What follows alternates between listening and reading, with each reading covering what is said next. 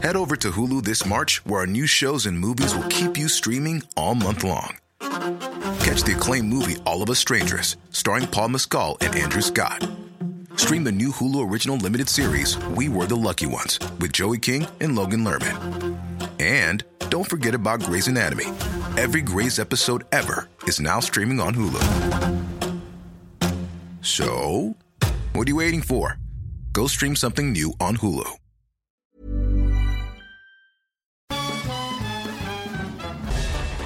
Farándula 021 es un podcast de cultura pop, donde analizaremos sin piedad series, películas, programas, música, moda, tendencias, libros, redes sociales y hasta figurosas e inventadas. Cada jueves un nuevo episodio, con Horacio Villalobos, Pilar Bolívar, Mauricio Valle, Maniwis, La Supermana, Alejandro Broff, Jeremy Cruz y Mario Lafontaine. Farándula 021, un podcast con periodistas, psiquiatras y vestidas. Te lo cuento, te lo cuento. Tu dosis diaria de noticias. Hola, soy Pau Mendieta y aquí te va tu dosis diaria de noticias. ¿Te lo cuenta? Te lo cuento. La nueva normalidad. El gobierno ya presentó el plan para reactivar gradualmente las actividades. Primero lo primero. Ayer se presentó el plan progresivo para el regreso a la nueva normalidad del país. Esta estrategia, que incluye semáforos de colores, municipios de la esperanza y toda la cosa, busca que la reapertura del país sea por pasos. Y todos la tienen que seguir. El presidente dijo que si algún estado o municipio no le quiere hacer caso, no se va a estar peleando.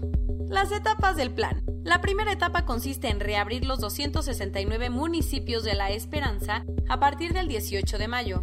¿Qué? Sí, según el gobierno, esos son los municipios en los que no hay contagios y que no tienen vecinos con casos.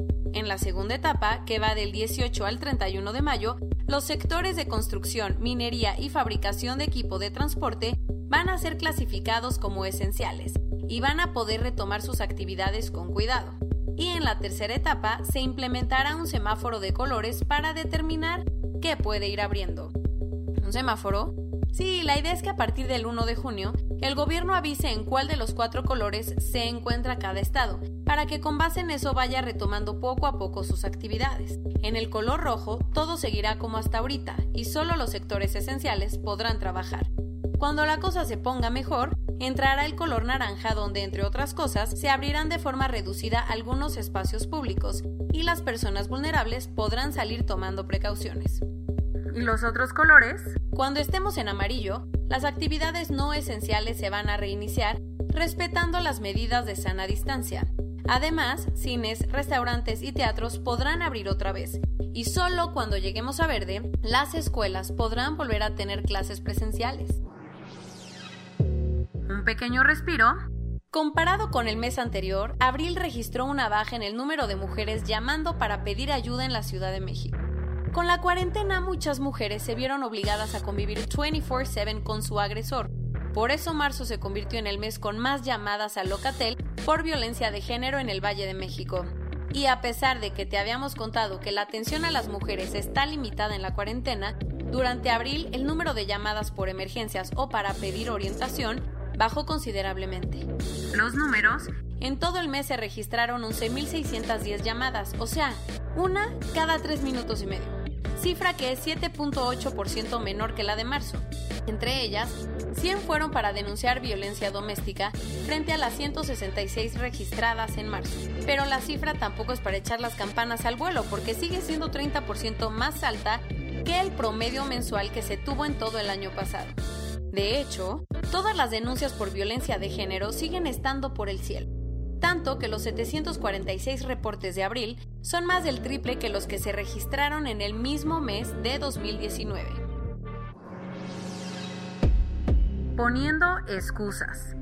Supuestamente por el COVID-19, Estados Unidos está expulsando a cientos de niños migrantes centroamericanos que buscan asilo en su territorio sin hacerles un juicio. De acuerdo con la ley estadounidense, los migrantes menores de edad no acompañados que entran de forma irregular a Estados Unidos tienen el derecho de quedarse en el país hasta que una corte migratoria resuelva si les otorga el asilo o no. El problema, Trump no está muy cómodo con la idea. Entonces firmó una declaración de emergencia que permite que su gobierno expulse de inmediato a cientos de niños y niñas migrantes.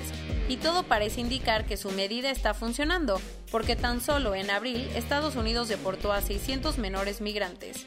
Las autoridades fronterizas dicen que están tomando estas medidas para evitar que el virus se propague más, pero obvio muchos creen que esto es solo una excusa, porque no es la primera vez que la administración de Trump intenta frenar la llegada de niños centroamericanos. Acuérdate que desde el principio de su gobierno, el presidente impuso la política de tolerancia cero a cruces ilegales, causando que muchísimas familias migrantes fueran separadas. A la empresa del hijo de Manuel Bartlett no le bastó con vender los ventiladores más caros del mercado, sino que vendió unos que no le pidieron. Resulta que ayer el IMSS en Hidalgo le mandó un acta de rechazo a Cyber Robotics, empresa de León Manuel Bartlett, porque los 20 ventiladores comprados por 31 millones de pesos no cumplían con las características solicitadas por el Seguro Social, que pedía el IMSS, que los aparatos tuvieran una pantalla táctil a color para ver gráficas, datos y alarmas actualizadas, pero ningún ventilador contaba con esa tecnología. Así que ahora el IMSS devolverá la mercancía. ¿Eres fan del arte? El Rijksmuseum de Ámsterdam subió a su página de internet una fotografía con super resolución de la famosa obra de Rembrandt, The Night Watch. Para lograrlo, el museo tuvo que tomarle 528 fotos a la pintura original y así consiguió una imagen de 44.8 gigapíxeles que permite que quienes la miren le hagan zoom y vean con detalle cualquier brochazo o mancha que el maestro holandés haya dejado en el lienzo. Y te recomendamos echarle un ojo porque, aparte de que no tienes que viajar a Europa, el museo dijo que los procesos de restauración de la obra original se van a retrasar un poquito más. Ayer, la Comisión Europea discutió el plan para que la Unión Europea salga de la cuarentena. Que se acordó Bruselas le propuso a los países del club que apliquen una reapertura en tres fases, que empiezan desde la cero, en las que poco a poco se levanten las limitaciones y controles fronterizos en el bloque.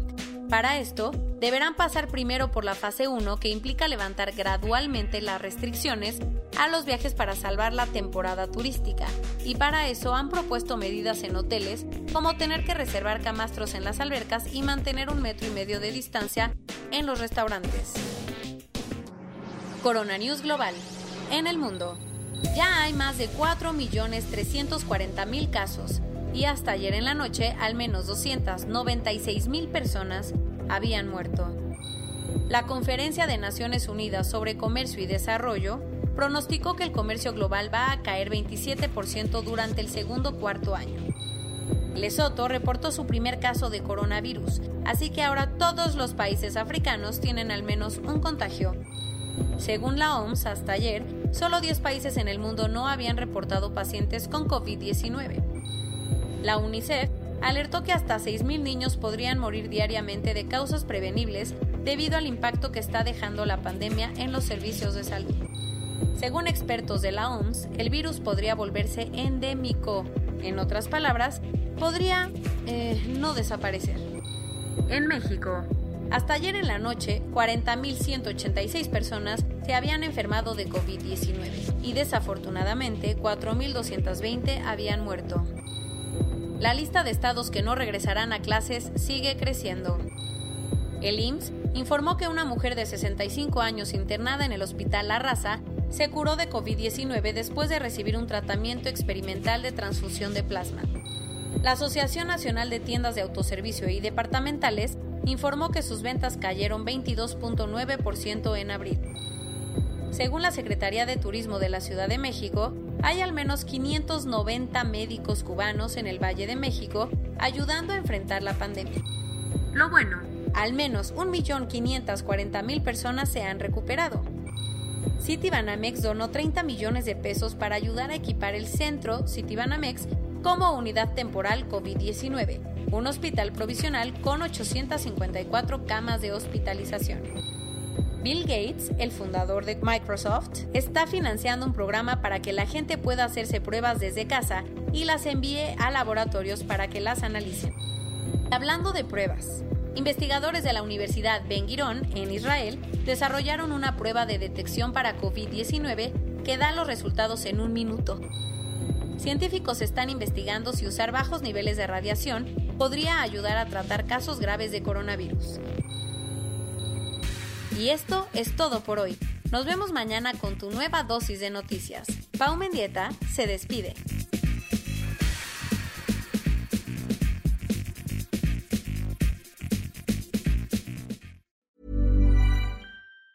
Tired of ads barging into your favorite news podcasts? Good news. Ad-free listening is available on Amazon Music. For all the music plus top podcasts included with your Prime membership. Stay up to date on everything newsworthy by downloading the Amazon Music app for free or go to amazon.com slash news ad free. That's amazon.com slash news ad free to catch up on the latest episodes without the ads.